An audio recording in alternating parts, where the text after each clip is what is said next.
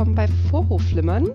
Ich bin wie immer Kathleen und heute zu Gast ist Fabian. Hallo Fabian. Hallo Kathleen. Wir kennen uns ja auch wie Lisa seit so 10, 12 Jahren in etwa, damals beim Couchsurfing kennengelernt. Genau. Und jetzt dank Pandemie bin ich ja aufs Podcasten gekommen und dadurch auch wieder alte, heißgeliebte Kontakte wieder am Aufwärmen. Vielen, vielen Dank, dass du da bist. Ja, danke dir für die Einladung.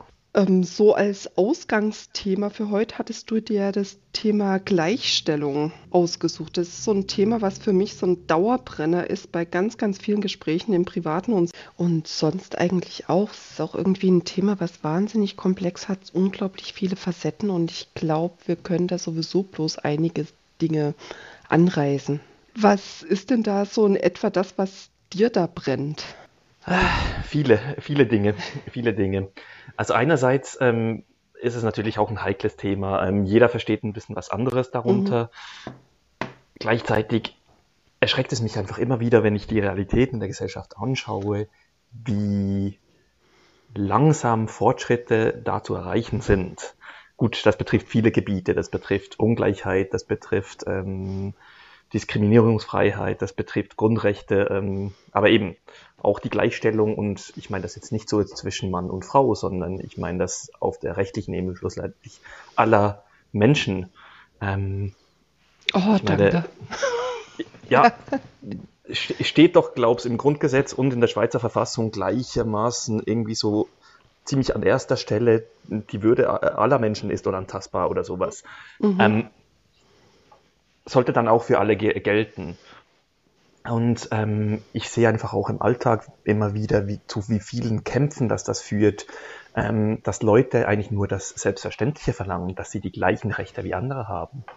Ja. Ja. Das ist total heftig.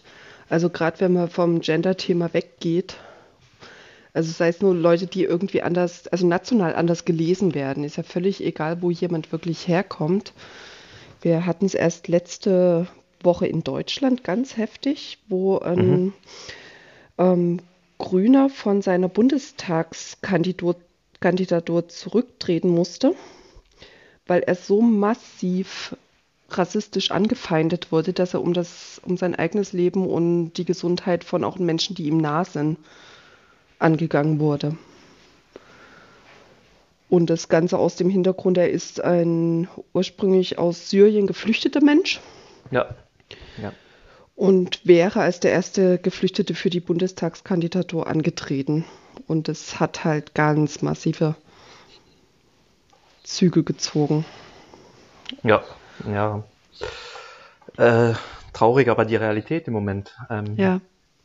Ja, also ich, ich kenne ich kenn auch persönlich ähm, ähm, Politikerinnen, Politiker mit einem migrantischen Hintergrund und ähm, hier in der Schweiz und sie sagen einfach oft, ähm, es ist zermürbend, wie sie auf dieses Thema reduziert werden auch. Also mhm. ähm, es ist dann schon fast komisch, ähm, sie werden komisch angeschaut, wenn sie mal sich ähm, zu anderen Themen äußern, zum Beispiel zu Rechten von Arbeitnehmerinnen und Arbeitnehmern, als nur zu migrantischen Themen. Sie werden oft darauf reduziert. Ähm, aber wenn sie sich dann, dann ähm, dezidiert dazu äußern, ist es auch nicht recht. Ja. Weil sie ja nur aus ihrer Perspektive sprechen. Und sehr schnell dann kommt, kommt der Gegenvorwurf der Diskriminierung der Mehrheitsgesellschaft oder der, der, weißen, der weißen alten Männer. Mhm.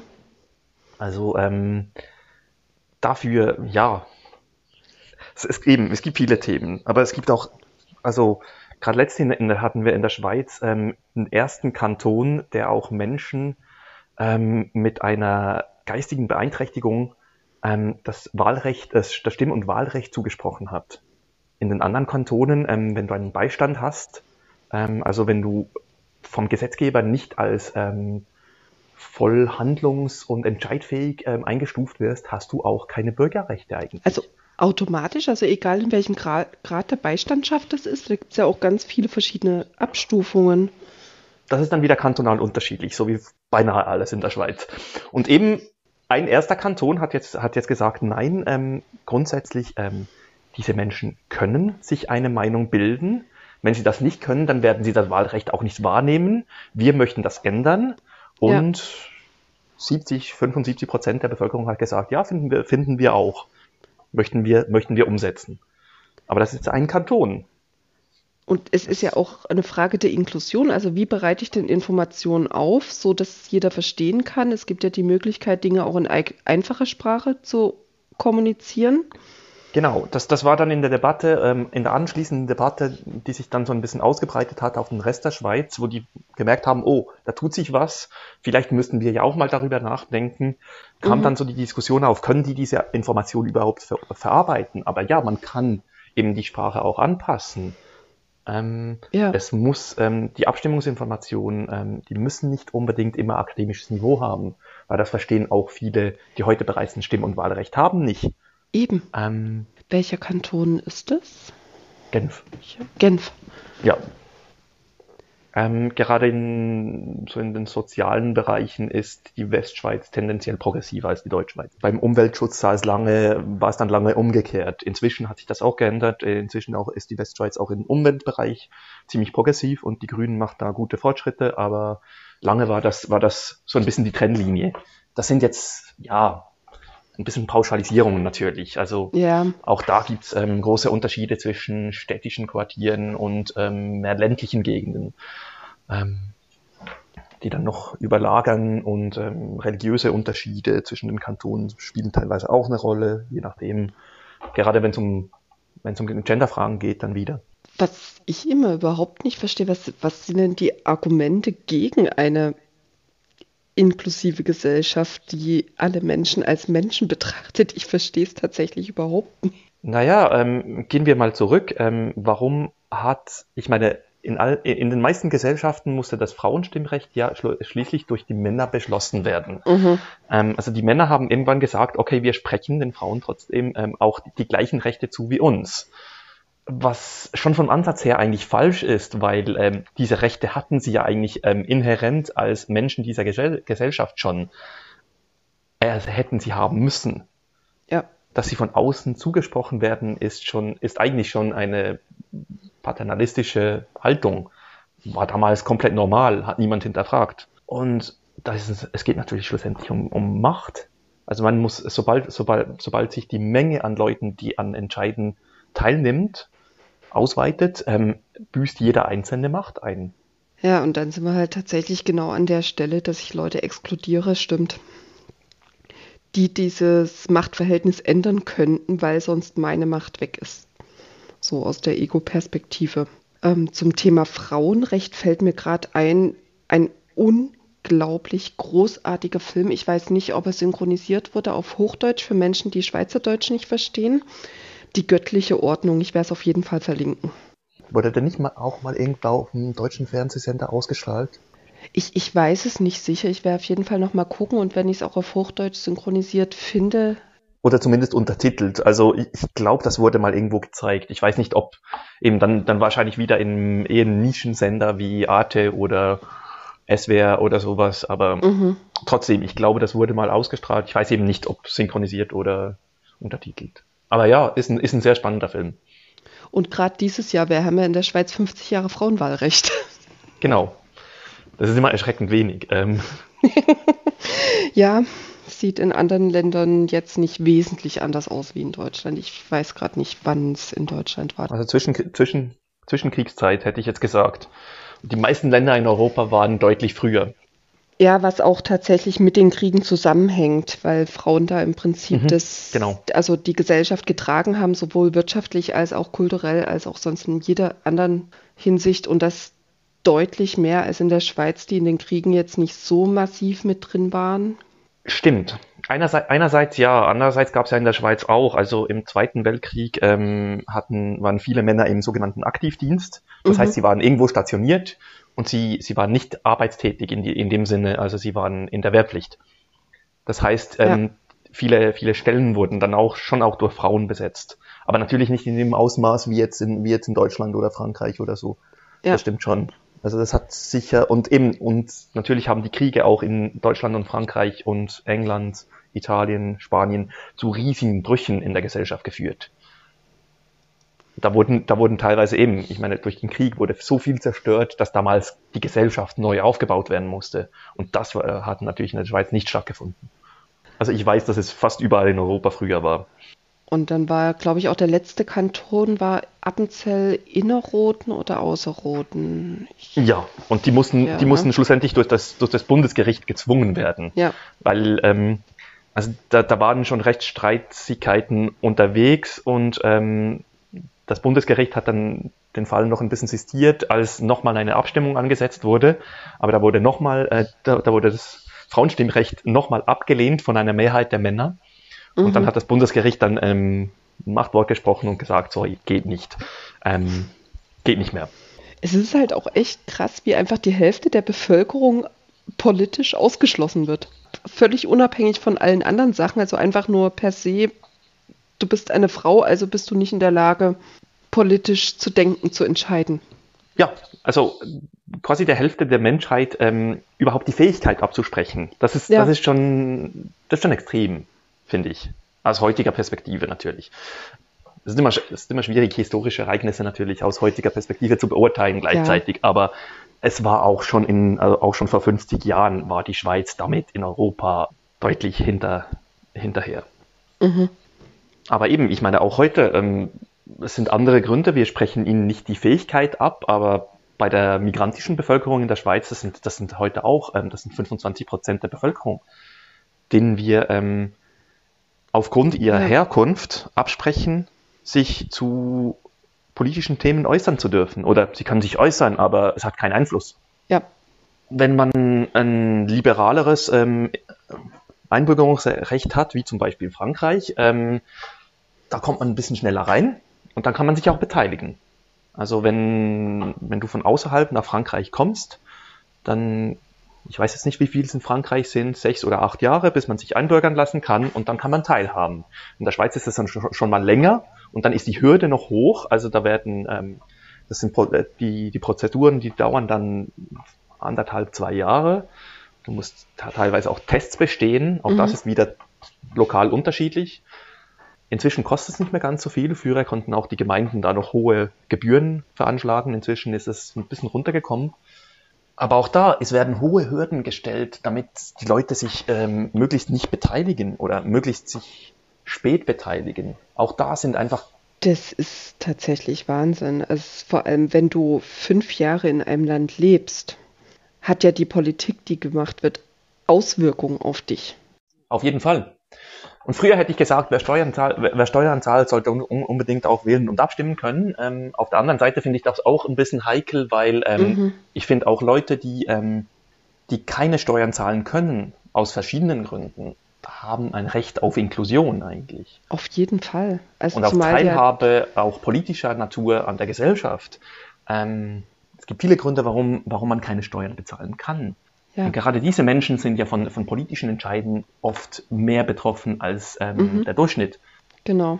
Sagen wir jetzt mal, die Leute, die Millionen auf der Seite haben, ähm, wohl situiert sind, gut, gutes Einkommen haben, ähm, die sind eher ein bisschen weniger betroffen von politischen Entscheiden, weil politische Entscheide ja oft auch ähm, über Verteilgerechtigkeit gehen, über Sozialsysteme, über ähm, wenn du viel Geld hast, und das Gesundheitssystem in deinem Land ist schlecht, ja, dann kaufst du dir einfach ein besseres Gesundheitssystem. Also du kaufst dich dann in, ein, in eine Pri Privatversicherung ein. Ja. Oder du kannst halt die Ärzte bezahlen, ja. Genau, das können die. Also ich, ich kenne das aus Ländern wie, wie Brasilien, ähm, wo ich, wo ich ähm, mehrmals rumgereist bin. Ähm, wenn du zur oberen Mittelklasse und zur Oberschicht gehörst, dann hast du eine Privatversicherung, und da wirst du, da gehst du hin, da wirst du schnell behandelt, äh, da kriegst du alles, was du willst. Wenn du das, dir das nicht leisten kannst, dann gehst du auf den staatlichen, ähm, staatliche Gesundheitsstation und da kannst du dann mal warten. Ja. Also das kann auch mal einen halben Tag gehen, dass du auf äh, wartest, damit dich überhaupt ein Pfleger oder so anschaut und schaut, was du überhaupt hast. Also deswegen eben, die Leute, die ähm, tendenziell weniger Einkommen und äh, Vermögen haben, die sind stärker teilweise von, von, staatlichen Entscheiden betroffen. Also sollten sie auch teilhaben können, egal ob sie äh, da geboren sind oder erst seit erst in Anführungszeichen seit zehn Jahren da. Oder vielleicht auch erst in zweiter Generation und einfach die Eltern das mit der Einbürgerung nicht gemacht haben und das dann nachher auch aus verschiedenen Gründen Sprachbarrieren für die Kinder nicht gemacht haben. Ja, klar. Weil da geht es ja, also als wenn es relevant wäre, wer jemand von Identität ist. Also jeder Mensch sollte beteiligt werden und sollte unabhängig von seiner Herkunft behandelt werden in jeder Hinsicht. Genau.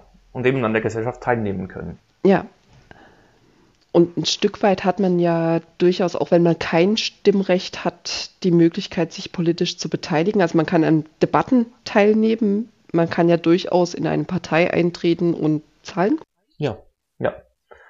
Und Aktivismus steht einem natürlich offen, aber es sind, es sind andere Mittel. Genau, aber man hat halt wirklich einfach null politisches Stimmrecht. Was auch einer der Gründe war, weshalb ich jetzt nicht mehr in der Schweiz lebe. Das ist zwölf Jahre ohne Stimmrecht, ist einfach echt zu viel. Und als wenn es nach zwölf Jahren sicher vorbei wäre.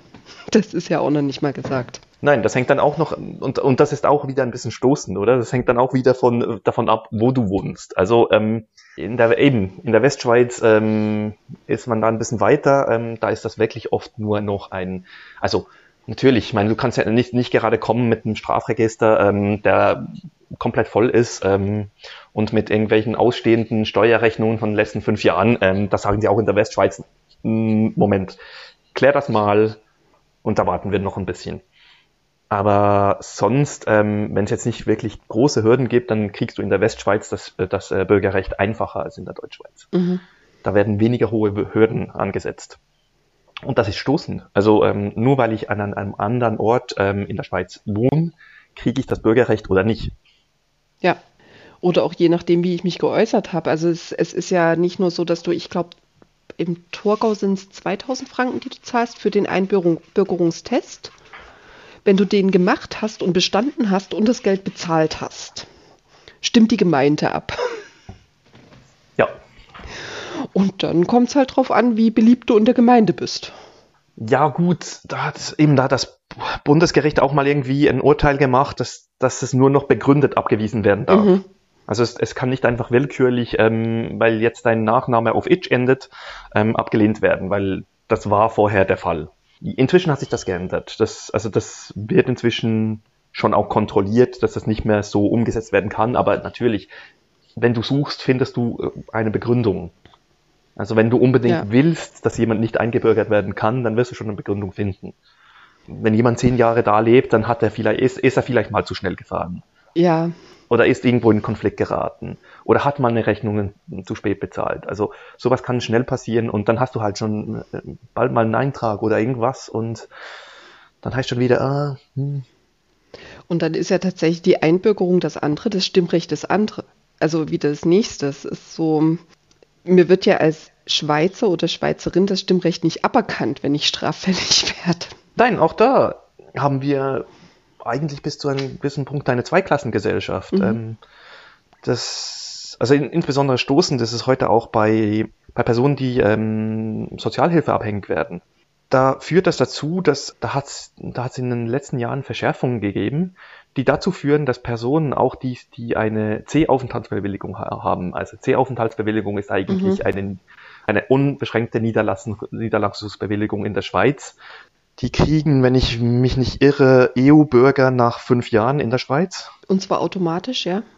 Genau. Also ich habe mich nicht drum beworben, ich habe sie einfach gekriegt. Genau, aber auch, genau. aber auch wenn sie eigentlich ähm, nicht befristet ist, ähm, wenn du sozialhilfeabhängig wirst, ähm, dann kann die widerrufen werden.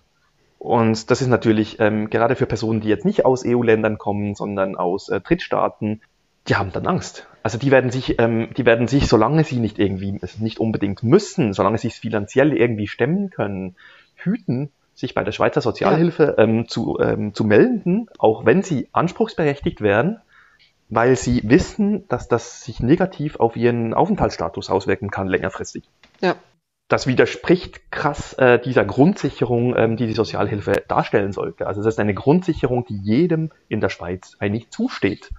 Aber über das Ausländerrecht wird sie eigentlich ähm, vielen Bewohnern der Schweiz abgesprochen, wiederum. Und das ist halt wirklich heftig. Also ich meine, den Job verlieren kann jedem und jeder passieren. Natürlich. Ich habe mein, hab meinen Job auch schon verloren. Also ich habe auch schon ja. Jobs verloren. Das gehört einfach dazu. Ja. Wenn es einer Firma äh, schlecht geht, dann wird sie Leute rausstellen. Und das, ich verstehe das auch. Also ich, ich habe ich hab kein Problem damit, dass ich zum Beispiel ähm, eine Stelle verloren habe, weil ähm, da ging es einfach finanziell nicht. Eben. Und dann suche ich mir einen neuen Job. Aber das dauert halt manchmal ein bisschen und ähm, wenn du da keine Reserven hast. Dann ist es doppelt schwer, weil du musst ja zu Vorstellungsgesprächen hinfahren. Du musst hinfahren, du musst dir Kleider kaufen, du musst dir, ja, du musst präsentabel erscheinen und das kostet. Ja. Wobei eben ich, ich bin nicht unbedingt in der Bankbranche tätig und deswegen ähm, kann ich mir auch ja. erlauben. Gut, wobei ich habe auch durchaus ähm, Repräsentationsfunktion, also und ich schaue da schon, dass ich an, anständig ähm, daherkomme. Das schon, aber ich habe jetzt nicht irgendwie welche Kleidervorschriften oder so. Nee, ist aber echt interessant, ja. Das, das dachte ich mir auch heute. Ich habe heute einen Podcast gehört, wo es im Prinzip darum geht, so wie werden Menschen inkludiert, wie sieht es mit Stimmrechten aus, ähm, wie sind auch einfach die gesellschaftlichen Gegebenheiten an so ganz simplen Beispielen wie, wie sind Ticketautomaten gestaltet und findet sich da jemand, der blind ist oder der klein ist, überhaupt zurecht und kommt daran. Ja. Und dann denkst so, okay, also wir haben, glaube ich, auch wenn die Debatte sehr, sehr lang schon anhält und sehr viele Fortschritte in der Debatte da sind, aber als Gesellschaft haben wir da noch echt richtig, richtig viel zu tun. Absolut. Und ich finde es eben auch wichtig, dass, ähm, dass, sich, die, dass sich Menschen ähm, für Inklusion einsetzen, die jetzt nicht direkt immer betroffen sind.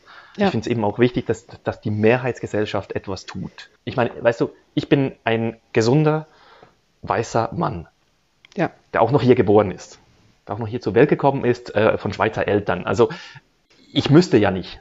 Aber ich, ich sehe es jeden Tag, ähm, wie stoßend äh, die Gesellschaft mit Leuten umgeht, die irgendwo ein bisschen anders sind, die eben nicht wie ich sind. Mhm. Und ich, ich kann das nicht stehen lassen. Also, und ich, ich verstehe nicht, wie man das so weit etwas stehen lassen kann. Aber viele tun es. Das ist die normale Haltung. Man, man duckt sich, man schaut weg. Und ich höre, was das Thema angeht, auch immer wieder dieses Pseudo-Argument. Es interessiert ja auch keinen, wie es mir geht. Wo ich mir denke, so, okay, ähm, woher nimmst du, dass das keinen interessiert? Und inwiefern kannst du das einsetzen, um Inklusion von anderen Menschen zu verhindern?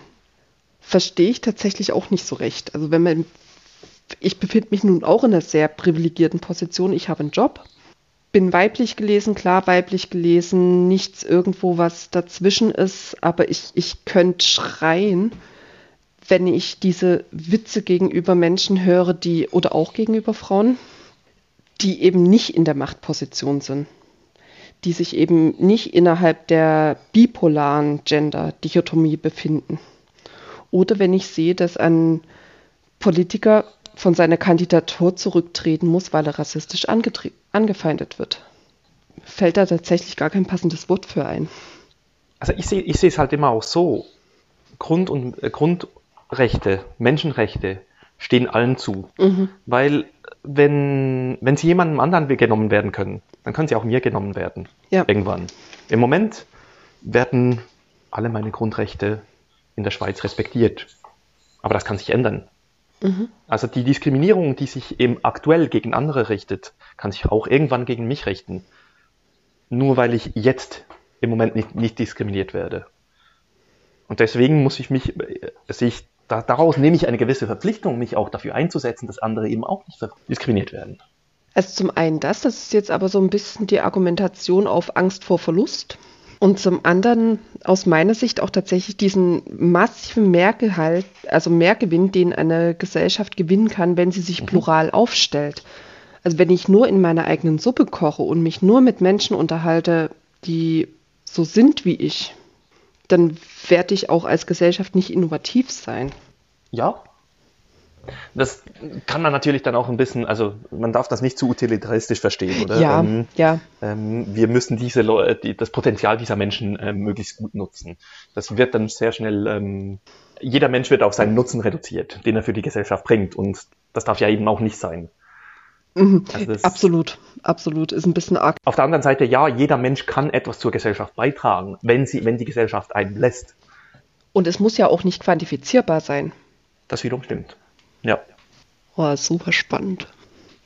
Ja, es ist ein, ist ein kompliziertes Thema und mhm. eben, man spürt in der Gesellschaft heute einen großen Widerstand. Wobei ich habe ich hab generell das Gefühl, ich bin tendenziell in dem Bereich ein Optimist. Also ich, ich sehe ähm, die Fortschritte.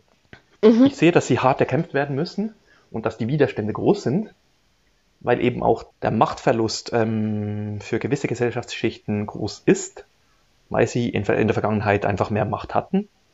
Und man, man lässt die Macht nicht gerne los, man ähm, lässt seine Gewohnheiten nicht gerne los. Aber ich sehe schon, dass sich ähm, Sachen ändern sich. Ich denke, gewisse Themen, ähm, die wir heute diskutieren, hätten wir vor 10, 20 Jahren. Überhaupt das einfach, nicht. Das war kein Thema. Ja. Ich weiß noch, ähm, in meiner Schulzeit haben wir mal einen, einen Transmann, also einen, einen Transmann kennengelernt. Also der wurde uns vorgestellt in der Klasse, in der Schule. Und der hat uns ein bisschen erklärt, aber das, ist, das, das war jemand, der ähm, der Geschlechtsumwandlung, ähm, Namensänderung und alles durchgezogen hat. Dass es da noch ganz andere ähm, Bereiche von Transsein zum Beispiel geben könnte, das, das, das war damals gar, gar kein Thema. Mhm. Also Trans, das war ganz klar die Geschlechtsumwandlung und alles. Alles oder nichts. Dass es da, dass es da ganz viele Möglichkeiten gibt dazwischen, war kein Thema. Und heute ja. ist es ein Thema. Mit allen Widerständen, die das provoziert in der Gesellschaft. Und es ist verdammt gut, dass das ein Thema ist. Natürlich. Dadurch, dass man darüber spricht, kann überhaupt eine Lösung herkommen, ja. Äh, entstehen. Vorher haben die Leute einfach still vor sich hingelitten. Und das ist, glaube ich, auch echt so ein bisschen das Thema überhaupt so Sichtbarkeit. Also auch von Menschen, die nicht, die nicht betroffen sind, macht die Menschen sichtbar. So dieses Sprecht über Transidentitäten, sprecht von Frauen, sprecht von und natürlich auch nicht nur von, sondern mit Menschen, die eine Behinderung jeglicher Art haben. Also sprecht einfach davon, dass diese Menschen auch Menschen sind und dass sie Bedürfnisse haben, genau wie jeder andere auch. Weil ich glaube tatsächlich, wenn nicht gesprochen wird, bleibt es in der Unsichtbarkeit und dann ist auch keine Bewusstwerdung von Menschen, die nicht betroffen sind, möglich. Ja, und das finde ich, das geht jetzt allerdings auch wieder sehr stark in das Gender-Thema rein. Die Debatte hatte ich letztens mit einem Freund, der an der Arbeit nicht gendert sprachlich, ja. weil keine Quellen verfügbar waren, ähm, dass Frauen zu einer bestimmten Zeit in der Wissenschaft stattgefunden haben. Wo ich dann sage, so, okay, es kann gut sein, also Frauen wurden nur marginal zugelassen, gerade Industrialisierung und so weiter. Es war gerade mal der Beginn der Zeit, dass Frauen gesellschaftlich auch wirklich debattiert wurden, lesen gelernt haben, in Wissenschaft stattgefunden haben. Aber das heißt nicht, dass sie gesellschaftlich nicht stattgefunden haben. Und das Thema dann an der Stelle einfach auszublenden, weil es gibt ja diverse männliche Forscher, die darüber auch nicht gesprochen haben, finde ich schwierig. Ja. Also gut, einerseits gab es natürlich schon, ich meine, es gab weniger weibliche Forscherinnen, ähm, einfach mhm. weil die Frau damals auch noch ähm, mehr oder weniger im Besitztum des Mannes war. Also der, der Mann konnte vorschreiben, ob sie arbeiten darf ähm, und so mhm, weiter. Genau. Eben, einerseits gab es natürlich ähm, die Männer, die, also die Männer, die Frauen ausgeschlossen haben, also die nicht wollten, dass ihre Frau überhaupt so etwas tut und dadurch ähm, akademisches Potenzial verschwendet haben, böse mhm. gesagt. Und auf der anderen Seite ähm, gab es natürlich eben, es ist dann auch die, die Geschichtsschreibung der einzelnen Disziplinen hat die Frau, die, die Leistungen der Frauen in der Forschung lange einfach kleingeschrieben. Wenn, dann waren sie irgendwie Assistentinnen, ähm, die irgendwo die Forschung unterstützt haben, ein bisschen. Und tatsächlich auch nicht nur das, also ich erinnere mich an sehr, sehr viele Klassiker der Ethnologie, wo einfach dieses Bild, wie, wie ist eine Gesellschaft aufgebaut, komplett ohne die Existenz von Frauen ausgekommen ist. Also die wurden einfach mit keiner Silbe erwähnt. Ja, und das findet ja oft, oft auch heute noch statt. Also ich meine, wenn du, noch wenn du eine Mehrheit von Frauen irgendwo in einem politischen Gremium hast, ähm, die, die dann sprechen öffentlich, sei es an einer Medienkonferenz, sei es dann auch in Artikeln und im Fernsehen, das sind dann wieder die Männer. Mhm. Also wenn man da ähm, politische Repräsentanz und Sprechzeiten anschaut, dann ist es nochmal ein ganz anderes Kapitel. Also das, das zieht sich ja durch bis heute. Ja, absolut. Also auch diese ähm, ganz komische Bewertung, wie, aber das, das hm. Das ist so ein bisschen dieses Bild auch, wie hat eine Frau zu sein, wie hat ein Mann zu sein, was ja auf beide Geschlechter und alles, was dazwischen ist, total toxisch wirkt. Wo ich habe letztens in Baden-Württemberg hatten wir Wahlkampf, wo tatsächlich äh, verbreitet wurde so die weibliche Kandidatin muss ihre beste Waffe zur Geltung bringen und lächeln. Warum ist für eine Frau wichtig zu lächeln, für einen Mann Kompetenz? Warum soll nicht auch die Frau kompetent sein? Wo, wo kommt diese komische Wirkung her? Ja, das ist spannend. Das ist spannend. Und eben, es, ist, es, ist, es zieht sich ja durch alles durch. Es ist, es, es ist sehr schwierig, sich selbst auch da rauszunehmen, weil mhm. man hat ja selbst solche kulturell erlernten Muster. Also ja. ich, bin, ich bin Teil einer Gesellschaft, in der ich aufgewachsen bin. Diese Gesellschaft ähm, ist heute immer noch eine männliche Gesellschaft und entsprechend habe ich solche Muster in mir drin, ob ich will oder nicht. Ich kann mir dessen bewusst werden und das ist ein steter Prozess. Ähm, das ist auch Arbeit. Das ist manchmal nicht einfach, sich immer damit auseinanderzusetzen. Es gibt zum Beispiel die große Debatte über ähm, tendenziell unterbrechen Männer, Männer ja eher andere Menschen im, in einem Gespräch. Ähm, mhm. Da gibt es auch so Theorien ähm, von ähm, eher, also dem Unterbrechen, um zu stören oder den anderen abzuklemmen. Aber es gibt auch das Unterbrechen, das unterstützend ist. Ähm, und dann, da ist dann, dann wird es dann sehr subjektiv in der Bewertung. Aber in der Tendenz unterbrechen Männer öfter. Das ist einfach, ähm, und, und sie sprechen eben länger. Weil sie sich einfach auch mehr Raum nehmen. Mhm.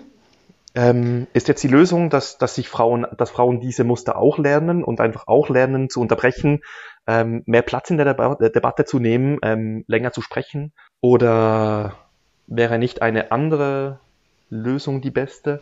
Also eine Lösung, die mehr kollaborativ ist im Gespräch? Ja. Aber das sind natürlich dann auch, das sind, das sind Sprachmuster, die, die wurden erlernt und ähm, die geben wir auch unseren Kindern weiter.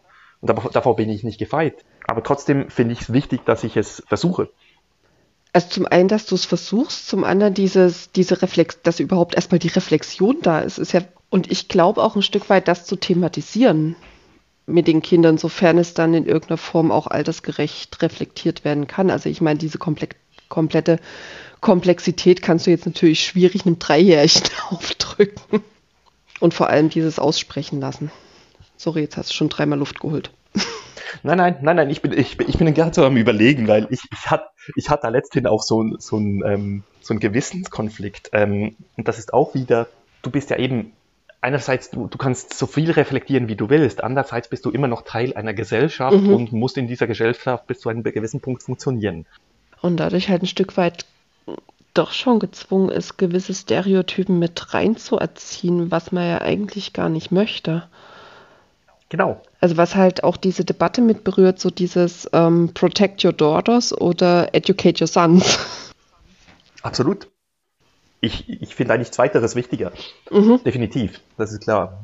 Du respektierst jeden Menschen als ein eigenständiges Wesen, ähm, das äh, genauso wenig verletzt werden will, wie du verletzt werden willst. Mhm. Und wenn jemand Nein sagt, ein Nein ist ein Nein ist ein Nein. Also da gibt es nichts daran ja. zu rütteln. Das ist, das ist sicher, also ich, ich sehe diesen Punkt sicher als wichtiger an. Aber Und gut. Schweigen ist kein Ja. Auch noch ganz Schweigen wichtig. Schweigen ist kein Ja, nein. Äh, das ist klar.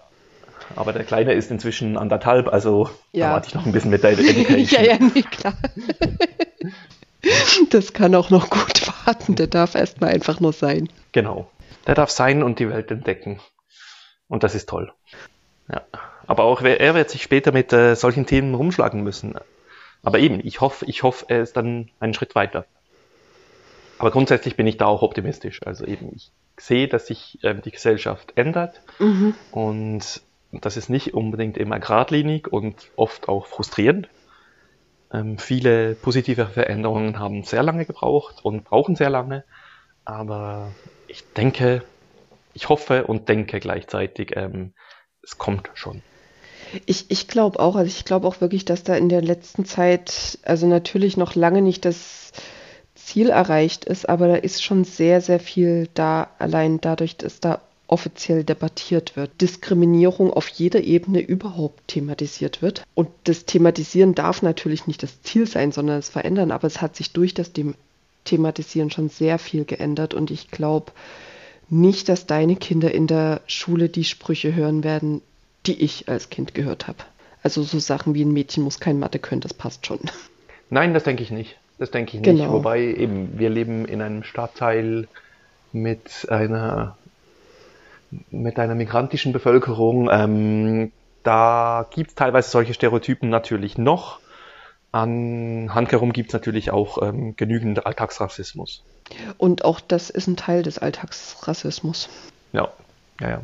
Und den reproduziert natürlich die Schule auch bis zu einem gewissen Punkt. Auch wenn viele positive Ansatzpunkte in der Schule vorhanden sind, ähm, ist sie auch ein Teil der Gesellschaft. Also, mhm. also, wir haben in unserem Stadtteil massiv tiefere Übertrittsraten in höhere Schulen als andere Stadtteile. Das ist, ja, ich glaube nicht, dass die Kinder hier dümmer sind. Nee, also zumal das ja noch nicht mal was über Intelligenz auszusagen hat, sondern teilweise einfach strukturelle Sachen sind. Ja, ja. Ja, das ist eben die Reproduktion von gesellschaftlicher, von gesellschaftlichen Schichten. Mhm. Und das ist, ich meine, ich, ich kenne das ja schon von mir her. Ich konnte mich, ich konnte mich seinerzeit, als ich, als ich 15 war, konnte ich mir eigentlich gar keinen Beruf vorstellen. Und dann haben meine Eltern gesagt, also mein Vater hat auch schon studiert vor mir und hat dann einfach gesagt, ja, okay, gehst mal aufs Gymnasium und dann schauen wir mal weiter. Mhm. Und jo, ich glaube, wären meine Eltern eher aus der Arbeiterschicht gewesen oder hätten auch einen migrantischen Hintergrund, ähm, wäre das vielleicht eher weniger gekommen. Vermute ich jetzt einfach mal. Da wäre dann eher gewesen, ja, was, was nützt dir am meisten in der Zukunft? Okay, mach das. Ja, und das ist halt tatsächlich gleich wieder die Debatte vom Klassismus, wo du sagst so, okay, also es bleibt halt jedem sogenannte Klasse mehr oder weniger unter sich. Es ist relativ schwer dort auszubrechen, weil halt aus jeder Schicht so die Stereotypen kommen. Also auf der einen Seite hat jeder Mensch eine berechtigte Klugscheißerallergie. Also niemand ja. fühlt sich gern belehrt. Ja, ja. Und AkademikerInnen haben es gerne an sich, ich schließe mich da ein, einfach die Sprache zu verwenden, die möglichst viel Komplexität in möglichst wenigen Worten ähm, benutzt. Und dadurch hat man halt auch eine relativ schwierige Durchmischung. Und ich kenne es aus meinem Bekanntenkreis, aus meiner Ursprungsstadt, wo dann auch wirklich ganz viele gesagt haben, so um Gottes Willen, meine Kinder studieren nicht. Das ist ja völlig weit weg von jeder Realität. Oder halt auf der anderen Seite, um Gottes Willen, natürlich, mein Kind muss studieren, das soll ja mal was werden. Was aus beiden Richtungen einfach komplett falsch ist. Absolut. Absolut. Und da ist teilweise einfach wirklich das Verständnis im eigenen Milieu mhm. nicht vorhanden. Und ich weiß halt auch nicht, wie man das auflösen könnte. Ich glaube, dass tatsächlich eine gewisse Art an Gesamtschulen ein guter Weg wäre, um einfach eine gewisse gesellschaftliche Durchmischung zu erreichen, um zu sehen, so, hey, okay, die anderen machen vielleicht das, die anderen machen wieder das, sind doch alles nur Menschen. Und irgendwie gehören wir alle zusammen. Ja, also ich denke, ich, ich denke, eine Gesamtschule ist sicher, ist sicher eine gute Lösung in dem Sinne, dass du zumindest ähm, an einem Ort eine gewisse Durchmischung hinkriegst. Das Problem ist dann einfach die, ähm, die, die räumliche Segregation, oder? Also wenn du, ähm, wenn du in einigen Stadtteilen dann einfach ähm, die Unterschicht hast und in anderen Stadtteilen die Oberschicht, ähm, ja. dann durchmischen sie die, die sich natürlich nur unter in, in ihrem Stadtteil. Und dann funktioniert es mhm. wieder um eher schlecht. Ja, also an sich schon eine stadtplanerische ja. Aufgabe. So, wo schaffe ich welche Angebote? Wie kriege ich es hin, dass Menschen sich von allein genau, genau. gestalten. Weil ich kann ja von der Stadt nicht sagen, so, okay, du ziehst dahin, du ziehst dahin. Das funktioniert Nein, ja aber indem man, indem man bewusst ähm, auch eben Angebote schafft ähm, für Leute mit kleinerem Einkommen, halt jetzt mhm. in Stadtteilen, die vielleicht eher ein bisschen teurer und angesehener sind. Ja, das ist die, die ganze Gentrification-Debatte, die wir gerade ja. in der Schweiz in den Städten sehr stark haben. Weil so in den 90er Jahren wollten alle aus der, aus der Stadt raus, die wollten, wollten in die Vororte, ins Grüne, ein Häuschen bauen ähm, und die Städte ähm, blieben noch übrig für die, die geblieben sind. Und inzwischen hat sich das umgekehrt und inzwischen wollten alle in die Stadt rein und da verschwinden sehr viele, sehr viel Wohnraum, sehr viel sozialer Raum für, für Menschen. Ähm, ja. Also ich, ich weiß auch nicht, wie das in der Schweiz aussieht, aber zumindest in Konstanz, Konstanz wird auch zunehmend Immobilien an Investoren verkauft. Und das hat sich in anderen deutschen Städten auch schon, was dann halt einfach Folgen für das hat, wie erschwinglich Wohnraum ist im städtischen Raum. Und wenn ich zwei Drittel meines Gehaltes für die Miete ausgeben kann und dann halt rechnen muss, wie kriege ich noch was Vernünftiges in den Mund oder auch in den Mund meiner Kinder, dann ist das halt auch schon so eine Vorselektierung. Klar, also, ja, die Städte in der Schweiz versuchen, das, versuchen dem schon ein bisschen gegenzuhalten, aber der Großteil des, ähm, des Wohnraums in der Schweiz ist privat. Der ist in privaten Händen mhm. und zunehmend ähm, sind das nicht mehr einfach kleine Eigentümer, die, sagen wir jetzt mal, ein Fünffamilienhaus haben, sondern das sind oft ähm, Pensionskassen, institutionelle Geldgeber, denen es einfach ums Geld geht. Ja. Ähm, natürlich, die Städte versuchen auf ihren Grundstücken ein bisschen gegenzuhalten, indem sie diese im Baurecht an Genossenschaften abgeben, indem sie da auch bewusst Wohnraum für ähm, Leute mit kleinem Einkommen schaffen und versuchen das eben auch da zu behalten, wo es rundherum boomt, was auch absolut richtig ist. Aber das ist eben, das ist, das ist immer noch ein kleiner Teil. Der Rest gehört einfach nicht der Stadt. Und ähm, bei den Preisen, die, die die Privaten bezahlen, kann die Stadt dann gar nicht mehr mithalten, wenn sie das nicht auch ähm, teuer bewirtschaften will. Also in der Vergangenheit, in, in, ja, es gab in ja. den letzten Jahren einige Grundstücke, gerade in der Stadt Bern, ähm, die von der Bundesverwaltung aufgegeben wurden. Und die Stadt hätte die sehr gerne gekauft, aber private Investoren waren einfach so viel mehr bereit ähm, zu investieren, weil sie wussten, dass sie da deutlich mehr Geld rausschlagen können. Und die Stadt sagt, bis, bis zu einem gewissen Punkt gehen wir mit, aber irgendwo müssen wir auch sagen, hey, ähm, mhm. das können wir nicht mittragen, weil da müssten wir die Mieten dann so hoch ansetzen, das ähm, können wir nicht rechtfertigen. Also das Okay, dann steht also im Prinzip dann die öffentliche Hand in einem Wettbewerbsverhältnis ohne Vorkaufsrecht mit privaten Investoren. Wenn es ein Vorverkaufsrecht gibt, schön, aber das mhm. gibt es natürlich oft nicht. Ähm, ja, weil das halt Grundstücke sind, die auf dem freien Markt auch erworben wurden. Ja, ja also ich sehe, die öffentliche Hand versucht, versucht viel, aber es ist halt auch, ihre Möglichkeiten mhm. sind beschränkt. Enteignung ist äh, leider bei gewissen, äh, war leider nicht so ein Thema. Also ich habe das mitgekriegt, dass das ist in Berlin inzwischen, glaube ich, so ein bisschen ein Thema, weil es da wirklich die Situation mit den Immobilien äh, ein bisschen Überhand genommen hat äh, mit den Investoren. Aber ich glaube, also auch da ist das hoch umstritten politisch. Es ist total hoch umstritten und es geht ja in Berlin an der Stelle gar nicht um, um, um Enteignung, sondern erstmal um eine Mietenbremse, dass man einfach die Mieten deckelt, so ab einem gewissen Maß pro Quadratmeter darfst du das so nicht mehr okay. vermieten. Was bei einigen Leuten tatsächlich auch zur Folge hatte, dass die Mieten immens gesunken sind. Und ich, ich bin allerdings in der Berliner Debatte nicht großartig drin. Es gibt allerdings auch harte Kritiker und das Ganze wird auch wieder in Frage gestellt und es wird versucht, politisch wieder zu kippen.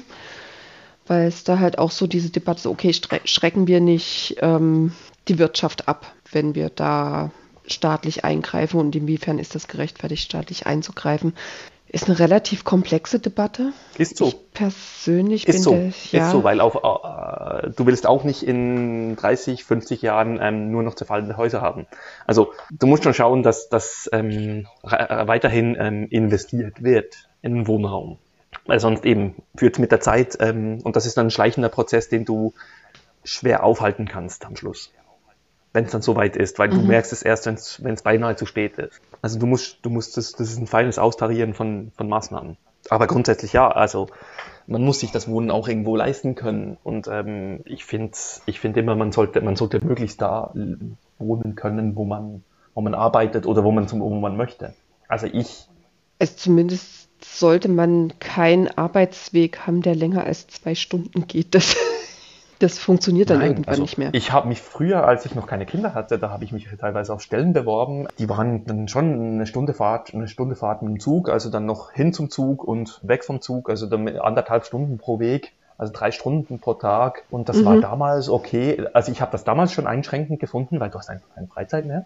Und ich meine, zum Privatleben gehört halt auch gesellschaftliche Teilhabe, so wenn ich mich engagieren möchte. Genau, das kannst du dann auch gleich. politisch mitwirken. Kannst du, kannst du dann gleich vergessen. Ja, und genau. ähm, mit Kindern ähm, hab, ist das eigentlich ausgeschlossen. Also eben, außer du hast dann eben die Frau zu Hause oder den Mann zu Hause, ähm, der sich um Haushalt und Kinder kümmert, dann wird's gehen. Aber sonst, ähm, wenn du das halbwegs ähm, gemeinsam machen willst und die Kinder abholen willst, bringen willst, geht das einfach nicht rein. Also unsere Kita ist ähm, öffnet früh, aber abends ähm, schließen die dann auch, auch um 18 Uhr. Also ähm, und wenn ich wenn ich jetzt nicht äh, hier in der Stadt arbeiten würde, dann müsste ich halt meistens ähm, schon vor vier ähm, irgendwie gehen, damit ich um vier auf den Zug kann, damit ich dann um fünf in Bern bin und um halb sechs mal meine Kinder abholen kann. Da fallen einige einige potenzielle Jobs eigentlich schon mal weg. Aber gut. Und das ist auch wirklich nicht so, dass Mensch sich das aussuchen kann. Wo wir, wo wir vorher mhm. waren, das, das, das, war, das ist ein sehr spannendes Thema. Und ich finde, ich finde das, wir haben ein Haus gekauft. Ich weiß nicht, ob die Lisa davon erzählt hat. Nee. Okay. Ähm, also wir sind beim Spazieren hier im, in der Nachbarschaft ähm, auf ein Bauprojekt gestoßen und haben da einfach mal angefragt, aber es waren acht Häuser und haben wir gesagt, okay, schickt uns mal die Informationen und dann schlussendlich, als das rauskam, haben wir gesagt, hey, ähm, wir können uns das irgendwie knapp leisten und wir wollen da was kaufen. Wir haben es jetzt ausgerechnet mit den tiefen Zinsen. Wir werden nicht mehr halb so viel bezahlen, wie wir jetzt Miete zahlen. Ja. Für ein Haus, das uns gehört. Das, also das heißt, krass. Wenn du, wenn du das Kapital hast, du musst halt ein gewisses Anfangskapital haben. Du musst mhm. 20 Prozent vom Kaufpreis selbst hinblättern können. Aber wenn du das kannst, dann lebst du schlussendlich günstiger, als wenn du zur Miete lebst. Die, so, die ganze soziale Ungerechtigkeit, die ich darin sehe, das, ich, ich finde das schockierend. Ja, ja. Stimmt, es jeder, ist ja jeder, der, der, ja. jeder der, der, sich dieses Kapital nicht ansparen kann, wird sich nie aus der Miete, äh, aus der Miete rauskommen. Das heißt, er bezahlt immer Miete und er bezahlt mehr, als ich bezahlen werde, der sich leisten kann, mhm. diesen, diesen Teil an Eigenkapital zu, aufzubringen. Das ist total heftig, ja. Also was rechtfertigt dann diese hohen Mieten? Weil ich glaube, ich glaube nicht, dass der, dass der Verkäufer des Hauses uns das schenkt der verkauft uns das zu einem Marktpreis. Ich meine, es ist halt auch so dieses, wenn das Haus euch dann gehört, ihr müsst natürlich für die Instandhaltung selbst aufkommen. Das macht dann selbstverständlich nicht mehr euer Vermieter. Genau, genau. Nee, aber das habe ich, das ist da reingerechnet. Das ist da reingerechnet. Oh, krass. Okay, ich habe so eine Rechnung noch nie gemacht, weil ich sowas noch nie auf dem Schirm hatte, mir was zu kaufen. Das ist einerseits da reingerechnet, ja, eben, wir, wir haben es dann gemacht und waren, mhm. waren zuerst auch mal schockiert. wir haben es dann, wir, also wir haben da alles reingerechnet, ähm, Nebenkosten und eben auch Instandhaltung und so. Und gleichzeitig ist es an einem, also ist es in der Stadt. Das heißt, das ist nicht irgendwo eine periphere Lage, die vielleicht auch mal weniger wert wird. Das wird tendenziell wird das Haus in 10, 15, 20 Jahren, wenn wir das mal verkaufen möchten, auch mehr wert sein. Und das ist, und das ist wieder, du, du, nur weil du hast, kriegst du mehr.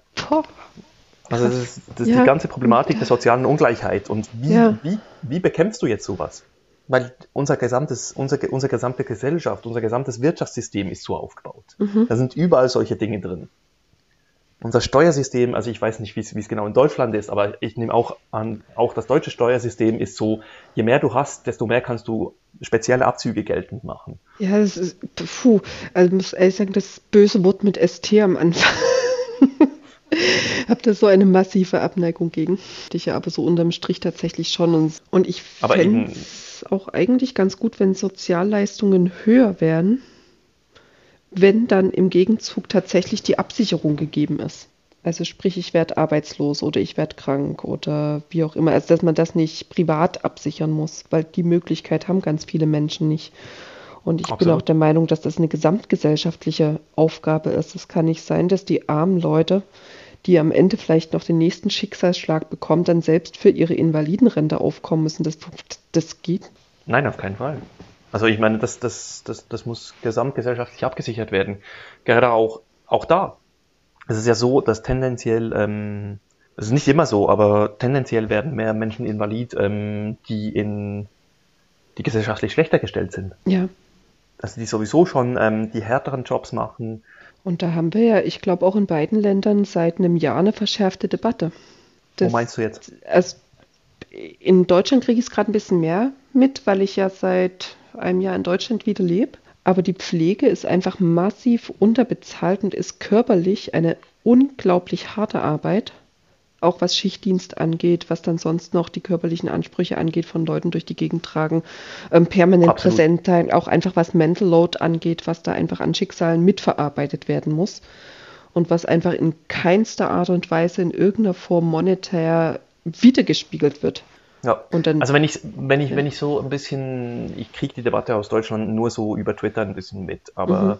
was ich da lese, ähm, ist die Situation in der Schweiz sicher nicht ganz so schlimm, aber es ist auch in der Schweiz so, ähm, wir haben zu wenig Pflegekräfte und das wird sich insbesondere in den nächsten 10, 20 Jahren mhm. massiv verschärfen, weil einfach auch zu wenige ausgebildet werden. Es wird mehr brauchen, weil mhm. die Gesellschaft altert. Und ja, ich meine, wir haben, wir haben jetzt schon ähm, einen Fachkräftemangel und da ist dann wieder die Schweiz in einer sehr privilegierten Position. Wir haben ein Lohnniveau, das es uns erlaubt, diese Fachkräfte im Ausland anzuwerben. Mhm. Aber das geht dann wieder auf Kosten der Gesellschaften. Und das ist dann, und das ist dann so die Kettenreaktion. Also ja. wir holen die Fachkräfte aus Deutschland, Frankreich, Italien. Die wiederum holen sie aus Polen, Rumänien, und die wiederum holen sie aus Kambodscha und da fehlen sie. Ja, das sind halt so Sachen, da fällt es mir relativ schwer, nicht antikapitalistische Reden zu schwingen. So Kettenreaktionen sind, die aus einer aus einem Bestreben nach immer mehr entstehen.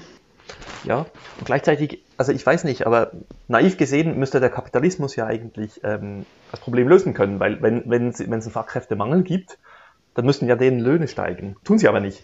Respektive ist es ja so, dass viele Pflegekräfte heute ausgebildet werden und dann mm, nur kurz oder gar nicht in der Pflege arbeiten, weil sie zu wenig kriegen. Mhm. Also, ähm, aber die Vergütungen müssten ja dann eigentlich ähm, nach dem kapitalistischen Prinzip von Angebot und Nachfrage müsste es ja eigentlich steigen. Ja, das Angebot und Nachfrage rechnet sich halt nicht nur aus diesem, wer braucht was, sondern auch was springt dafür raus. Wenn ich hauptsächlich Menschen habe, die nicht zahlungskräftig sind oder nicht in dem Maß, wie es kapitalistisch sich lohnen würde, habe ich ja aus kapitalistischer Sicht keinen Grund, die Pflegekräfte zur Verfügung zu stellen, weil ich keinen Gewinn draus kriege, auch wenn der Bedarf da ist. Ja, genau. Ja, ja. Nur wäre dann eben an der Stelle äh, die Gesellschaft oder der Staat zuständig. Mhm, absolut. Ähm, genau, da kommen wir zurück zu den Steuern, weil die Steuern sind eben das Mittel, um das zu finanzieren. Ja. Wir brauchen Steuern. Und ähm, ich verstehe, dass, dass, dass alle sagen, ich, ich zahle nicht gerne Steuern. Aber doch, eigentlich zahle ich gerne Steuern, weil ich kriege auch was dafür. Ich habe das Gefühl, ich kriege eigentlich sehr viel für meine Steuern. Ich bin nicht mit jeder ähm, Ausgabe, die getätigt wird, mit meinen Steuern einverstanden. Muss ich auch nicht sein. Es mhm. werden auch Sachen, auch andere finanzieren Sachen mit, die sie vielleicht weniger toll finden. Es werden Leistungen finanziert. Im Großen und Ganzen ähm, kriege ich viel raus. Und ich würde das, ich glaube nicht, dass der Markt das effizienter erbringen könnte. Nee, im Gegenteil. und gerade, gerade eben, wenn es um Leistungen geht, die nicht ähm, einfach skaliert werden können, weißt mhm. du? Ähm, gerade so, also es gibt ja viele Sachen, eben ganze Industrieproduktion, das hat der Markt irgendwie effizienter hingekriegt, weil es skalierbar ist, weil du, weil du Effizienzgewinne hast. Bei der Pflege hast du keine Effizienzgewinne. Du kannst nicht schneller pflegen. Also zum einen das und dann ist auch, also bei, bei Bildung und Ausbildung hört das ja auch komplett aus. Es ist ja keine Kosten-Nutzen-Rechnung. Ich kann nicht sagen, ich bilde hier ein Kind gut aus und danach wird mit Sicherheit irgendein super toller Manager, Managerin draus. Nein, das ist eigentlich ein Nein, da ist die Gesellschaft eigentlich ein Investitionspool. Genau. Also du, du gehst davon aus, dass wenn du möglichst viele Kinder gut ausbildest, dann kriegst du eine Gesellschaft, eine innovative Gesellschaft, die wächst, die sich weiterentwickelt. Und ich glaube, wir sollten auch unseren Begriff von Wachstum nochmal überdenken. Also einfach gesellschaftlich, weil es einfach, mir persönlich ist es zu monetarisiert. Ist so, absolut, absolut. generell in der Gesellschaft. Also es sind, es sind ja heute ähm, Bereiche im Leben monetarisiert, die es früher nicht waren. Mhm. Ähm, das dehnt sich immer weiter aus. Ich fand es auch schade, eben, also ich meine, wir haben uns über Couchsurfing kennengelernt und ja. das ist ja auch ähm, eigentlich ein bisschen zugrunde gegangen und was hat überlebt? Total. Die monetarisierte Version, Version davon, Airbnb. War schon ein einzigartiges Projekt, das eben hat eine Weile gut funktioniert, später nicht mehr. Mhm. Und es kam allerdings auch tatsächlich mit der Kommerzialisierung, dass es auf einmal nicht mehr funktioniert hat, weil das einfach diesem ganz, dieser ganzen Community auch nicht mehr geschmeckt hat. Also da wollte auch keiner mehr mitmachen. Ja, natürlich. Es ist, es ist schwierig, ein, ein Projekt, das auf freiwilligen Arbeit aufgebaut wurde, mhm. dann in, in eine professionelle Plattform zu überführen. Das müsstest du sehr, sehr langsam und schrittweise angehen, wenn überhaupt. Wow, Okay, das war jetzt viel. Ich glaube, zu einem Punkt kommen wir auch nicht. Dafür ist das Thema zu komplex. Nein, ich meine, es, es, gibt so viele Aspekte von, von, ja. von, von Gleichstellung, Gleichberechtigung, ähm, die man, die man aufnehmen könnte. Also ich meine, das ist, das ist jetzt wirklich nur ein Kratzen an der mhm. Oberfläche. Aber das ist klar, in, in einer Stunde oder ein bisschen mehr kommst du, kommst du nicht weiter. Aber ich finde es immer spannend, mich darüber zu unterhalten. Also. Total. Schön mit dir. Ja, ich danke dir. Das war ein gutes Gespräch. Spannend. Ja, voll. Ja, dann vielen Dank dir, Fabian. Vielen Dank euch fürs Zuhören und bis zum nächsten Mal. Tschüss.